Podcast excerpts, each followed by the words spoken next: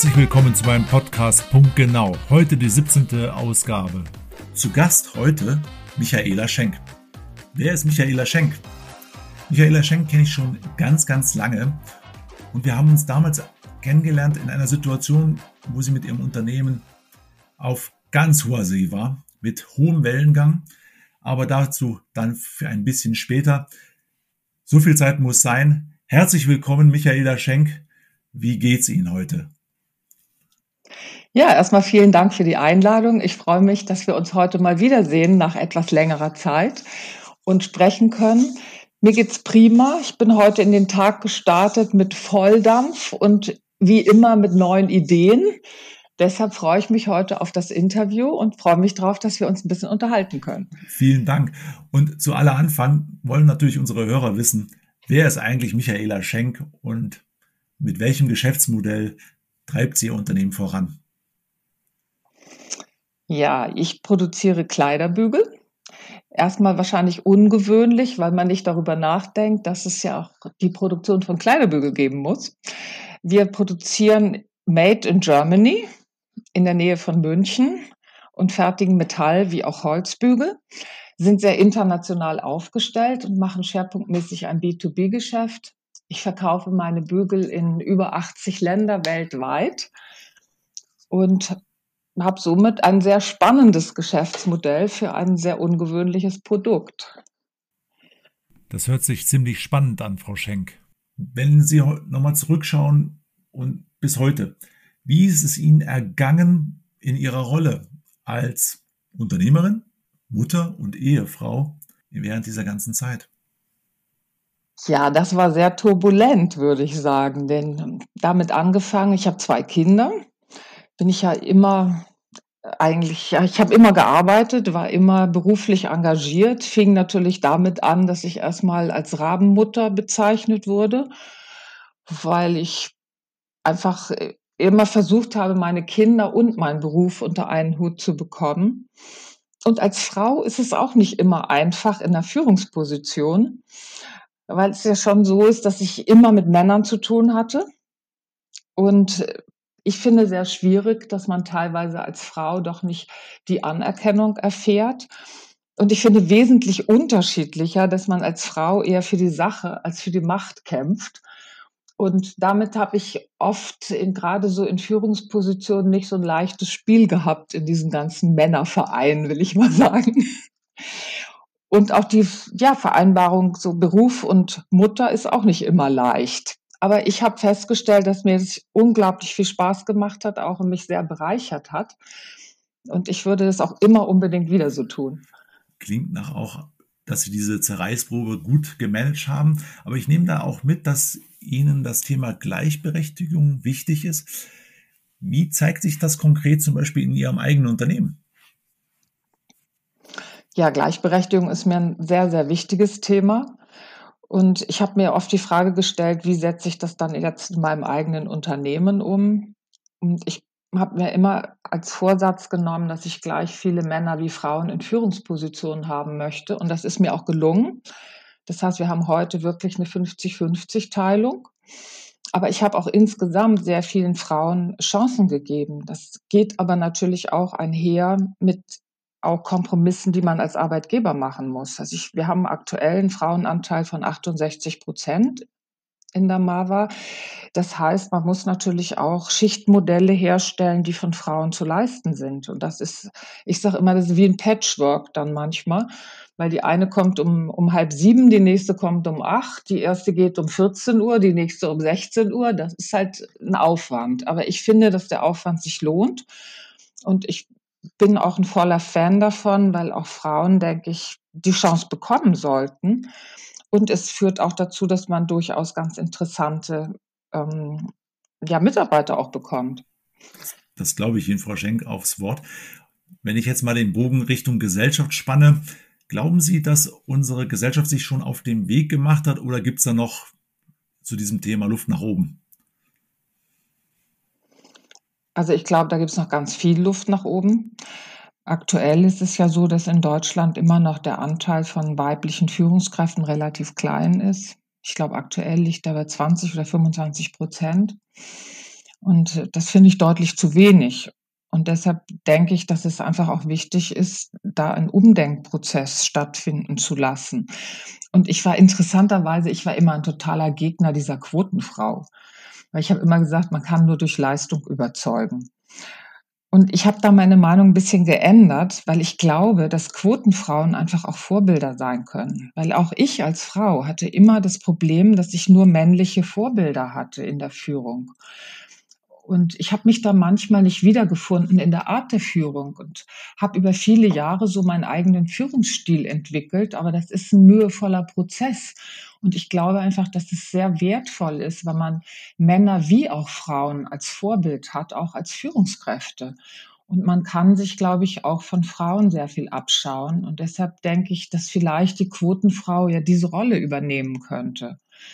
Und ich denke auch, dass in dem Moment, wo mehr Frauen in den Führungspositionen sind, die vielleicht dann auch wieder mehr Frauen nachziehen.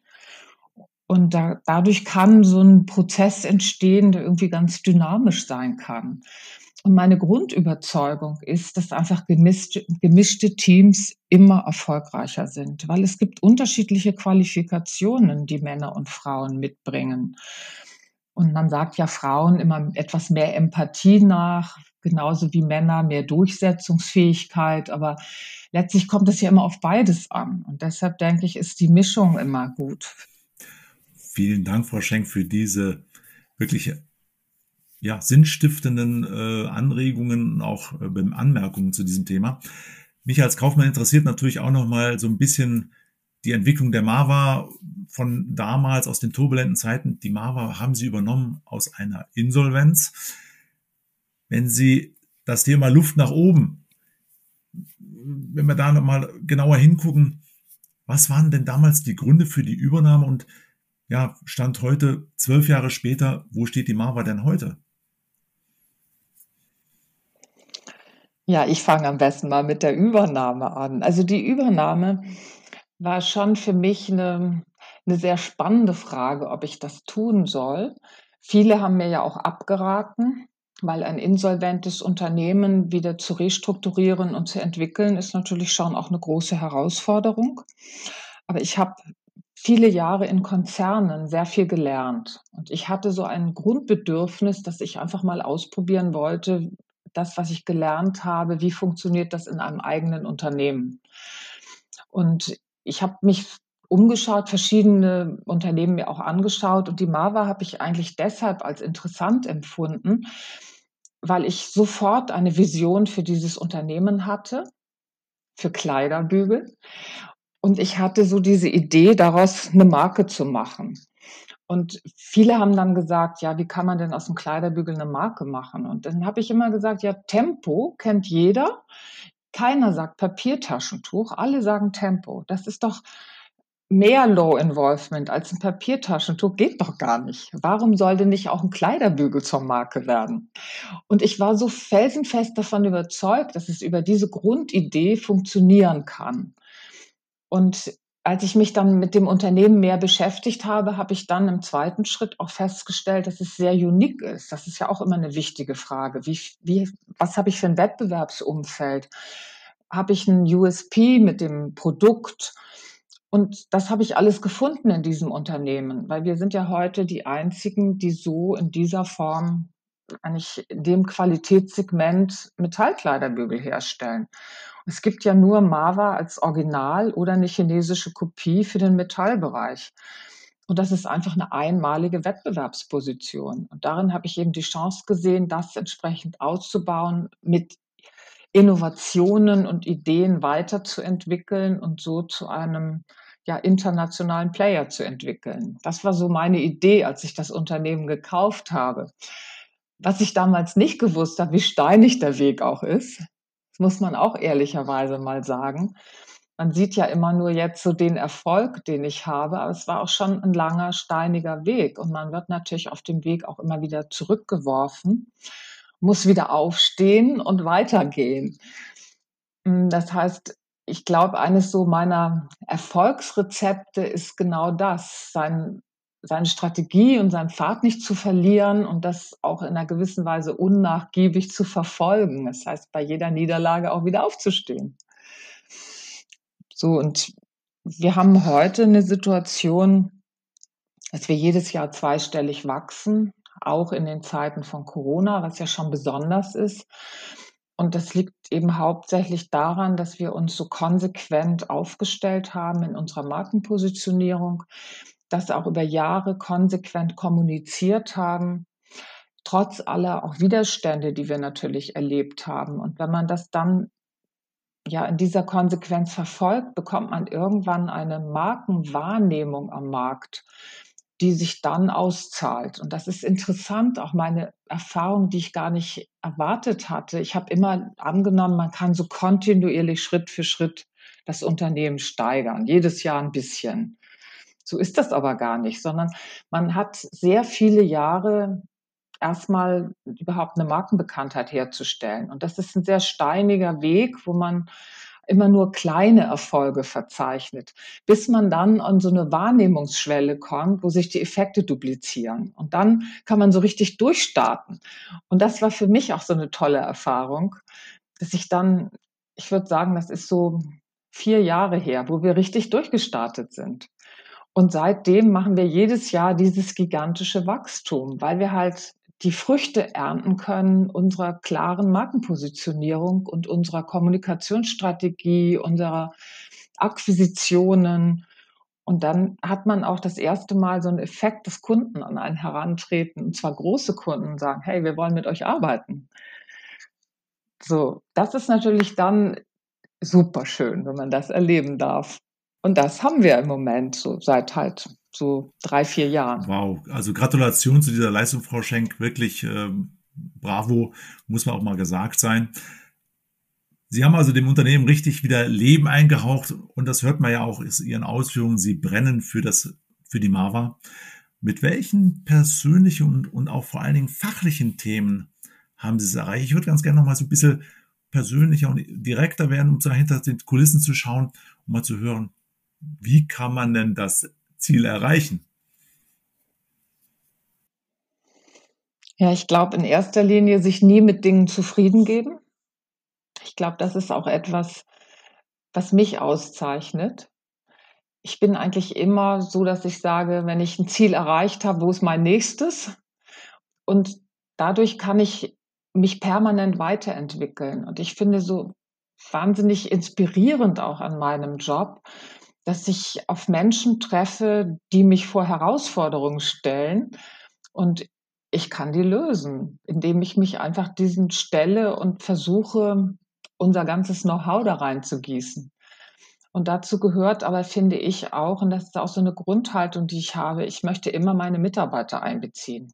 Ich mache grundsätzlich keine Alleingänge, ich entscheide dann zwar am Ende des Tages alleine, aber ich finde super wichtig, dass man als Führungskraft immer seine Mitarbeiter einbezieht, sodass man die Blickwinkel kennt und die Aspekte, die auch jeder aus seinem Fachgebiet mitbringt.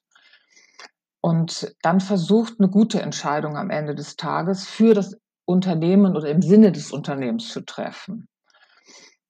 Ich finde, das ist so eines meiner Rezepte, wo ich immer sagen würde, das sollte jede Führungskraft tun. Weil diese Alleingänge sind, finde ich, oft schwierig. Man kann ja auch als Einzelperson nicht alles übersehen, alle Blickwinkel. Und was ich wichtig finde, dass man immer sein Ziel im Auge behält und sich nicht ablenken lässt und ständig die Richtung ändert. Das erlebe ich auch bei anderen Unternehmen, dass die sehr getrieben sind und dass sie dann auch Einflüssen nachgeben, und damit verlieren sie eigentlich in der Regel ihre Positionierung und ihre Klarheit in der Wahrnehmung am Markt. Und das ist das, was ich immer versuche, ja. Und das, was ich auch schon gesagt habe, man muss bei jedem Rückschlag wieder aufstehen und weitergehen. Es ist einfach so. Das ist wohl wahr. Immer aufstehen und immer weiter. Wenn ich das also richtig verstehe, Frau Schenk, sind Sie also der Treiber, der Innovator, der Moderator und der Visionär im Unternehmen? Ja, das kann man sehr gut so sagen. Also da finde ich mich sehr gut wieder. Ähm, wir haben aktuell gerade den Innovationspreis gewonnen in diesem Jahr. und gehören damit zu den 100 innovativsten deutschen Unternehmen. Und das war ganz interessant, weil man muss ja einen Fragebogen ausfüllen. Und da hatte ich eine Rückfrage aus der Jury, ähm, weil die nicht fassen konnten, wie viel Zeit ich als Geschäftsführerin in Innovation stecke. Weil man musste da sein Zeitkontingent angeben und die konnten gar nicht glauben, dass ich so viel Zeit aufbringe. Aber das ist wirklich so, dass ich versuche, permanent eigentlich weiterzuentwickeln, zu lernen, Ideen zu generieren. Und wenn man die Zeit da nicht reinsteckt, dann kann man das halt auch nicht. deshalb würde ich schon sagen, ist so diese, diese Rolle als Innovator und Visionär, die, die passt schon sehr gut zu mir. Und ich glaube, die Moderation, die Sie angesprochen haben, die, die steckt da ja irgendwie indirekt mit drin. Weil in dem Moment, wo man nicht schafft, auch in seinem Team zu moderieren, kann man auch keine guten Ideen finden. Das ist ein sehr, sehr gutes Statement, Frau Schenk. Daraus ableitend hat das Wirken, Ihr Wirken auch die Kultur im Unternehmen beeinflusst? Ja, ganz sicher. Und ich denke schon, dass man natürlich als Inhaber und Geschäftsführer dem Unternehmen immer einen ja einen großen Einfluss hat. Und die Unternehmenskultur bei uns, die ich eigentlich versuche, immer wieder auch am Leben zu erhalten, ist dieser aktive Austausch, die Diskussion zu erhalten, ohne dass man in den Debattierclub geht. Das ist ja auch nicht Aufgabe eines Unternehmens, aber zumindest die, ja, die konstruktive Auseinandersetzung finde ich sehr wichtig. Und ich finde auch wichtig, dass man diese Offenheit hat, auch kontrovers sich auszutauschen, ohne das persönlich zu nehmen. Und das ist etwas, wo ich sehr für kämpfe, wo ich immer zu meinen Mitarbeitern sage, ja, wir sind nicht hier, um uns persönlich anzugreifen. Und auch alles, was wir gegenseitig an unterschiedlichen Meinungen haben, sollte immer der Sache dienen und nie die Person angreifen. Und nur dann, glaube ich, kommt man auch zu einem guten Austausch. Denn letztlich ist man ja nur, nur dazu da, um das Unternehmen nach vorne zu bringen und in der Sache besser zu werden. Das ist manchmal bei Menschen natürlich schwierig, aber ich glaube, dass wir das ganz gut schaffen, uns ehrlich auszutauschen. Vielen Dank für Ihre Ausführungen und auch für Ihre an guten Anregungen, die der ein oder andere Unternehmer vielleicht auch ganz gut gebrauchen kann. Sie sind also der Visionär im Unternehmen. Dann kann ich ja auch diese Frage Ihnen stellen, nämlich zum Thema Zukunft. Was bedeutet Zukunft für Sie und wo sehen Sie die Marva in 2030? Also erstmal sehe ich ja die Marva in 2030 CO2-neutral. Das ist ja mal mein oberstes Ziel. Ich bin total stolz darauf, dass ich in diesem Jahr geschafft habe, 70 Prozent unserer CO2-Emissionen zu reduzieren. Also ich, ich schaffe das noch vor 2030, glaube ich. Aber ich glaube, dass was auch äh, ja wichtig ist, zu sehen, wie sich die Märkte verändern. Und wir sind aktuell auch natürlich getrieben durch Corona vor völlig neue Situationen in den Märkten gestellt. Und ich bin davon überzeugt, dass wir in 2030 einen völlig anderen stationären Handel haben, der eher gehen wird Richtung ähm, ja, Showroom und nicht so sehr Richtung Präsentation von viel Ware. Und das ist für uns eine ganz wichtige Information, denn wir verkaufen ja Kleiderbügel auch in den Fashion-Bereich. Und damit haben wir natürlich auch eine Reduktion unserer Menge an Kleiderbügeln in den Stores. Wenn ich den Endverbrauchermarkt anschaue, wird es auf jeden Fall eine gravierende Änderung geben, dass wir viel direkter mit dem Konsumenten in Kontakt treten. Das tun wir jetzt ja auch schon in Richtung ähm, Online-Vermarktung, in Richtung Social Media. Da sind wir ja sehr aktiv unterwegs. Das heißt, diese direkte Auseinandersetzung mit dem Endverbraucher wird viel, viel stärker werden. Und wir werden als Produzent sehr viel weniger Zwischenhändler haben.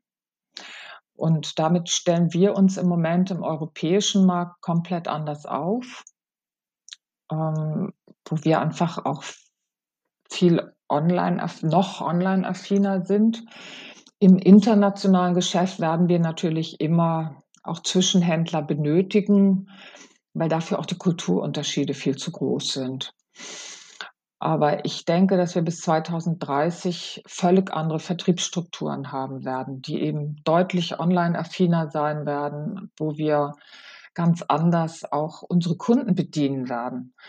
Mein Vertrieb ist immer erschrocken, wenn ich sage, ich möchte auch, dass mein, meine Kunden in mein Lager reinschauen können und sagen können, oh, das liegt da am Lager, das will ich haben. So wie sie heute ja auch eine Kinokarte kaufen und sagen können, auf dem Platz will ich sitzen haben wir im Moment noch nicht. Also das heißt, wir werden sehr, sehr große Schritte der Digitalisierung machen aus meiner Sicht.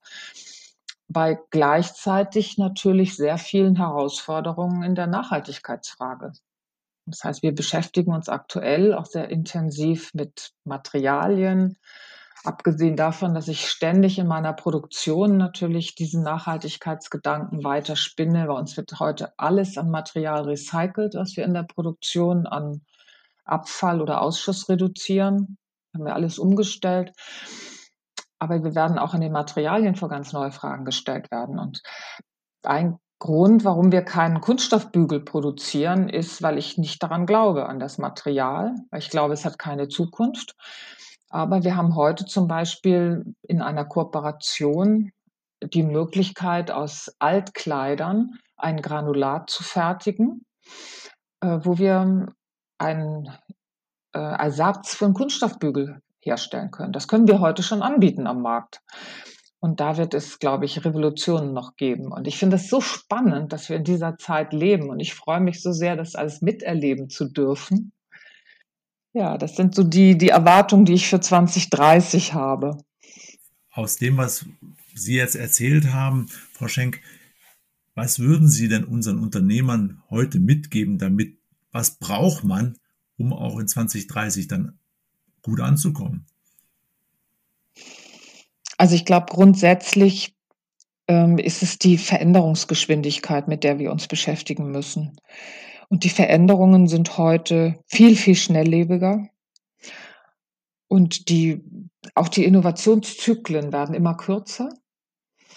Und deshalb glaube ich, dass es um Schnelligkeit und Flexibilität heute geht und sich auch schneller auf Kundenwünsche einzustellen.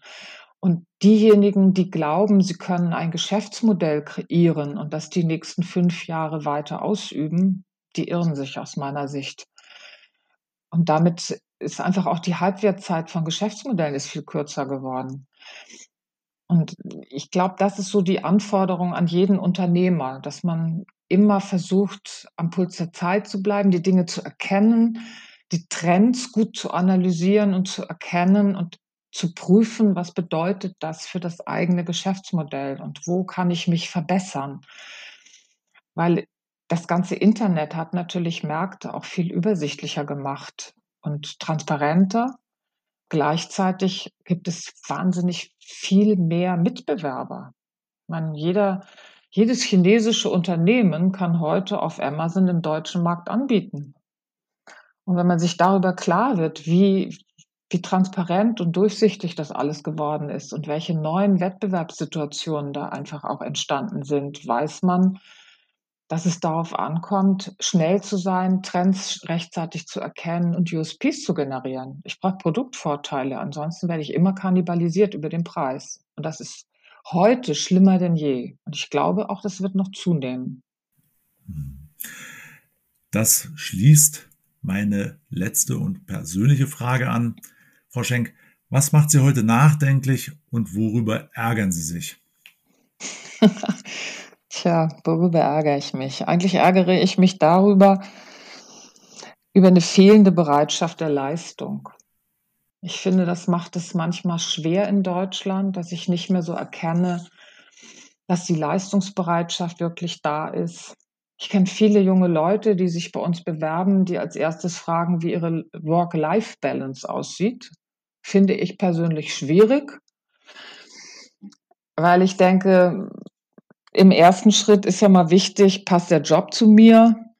Was kann ich da bewegen? Die Fragen würde ich persönlich schöner finden.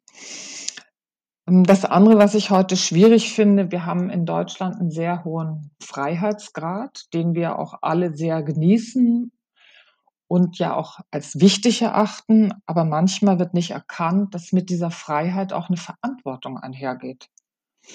Und das finde ich immer sehr wichtig zu sehen, dass diese Freiheit mit Verantwortung gepaart ist. Und das verlieren wir gelegentlich. Und das würde ich mir einfach wünschen, dass wir das mehr im Auge behalten. Vielen Dank, Frau Schenk. Also das sind wirklich ganz, ganz wichtige Worte, die ich hier auch aus eigener Erfahrung äh, unterschreibe. Zusammenfassend, ich glaube, wir haben heute ganz, ganz viel mitgenommen, ganz viele Themen. Wenn wir nochmal drei Highlights rauspicken, Frau Schenk, welche Impulse geben Sie uns mit auf den Weg? Also erstens, glaube ich, würde ich sagen, gemischte Teams sind erfolgreicher. Ich glaube, das ist mir total wichtig.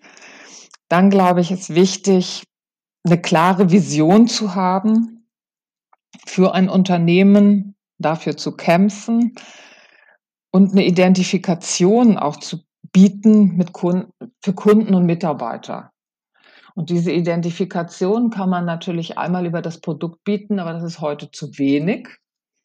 Das heißt, ich denke, man sollte auch Aspekte wie eine ehrliche Nachhaltigkeit nicht aus den Augen verlieren heute und auch zu sehen, was für eine Geschichte erzähle ich eigentlich über das Produkt. Finde ich total wichtig, dieses ganze Storytelling.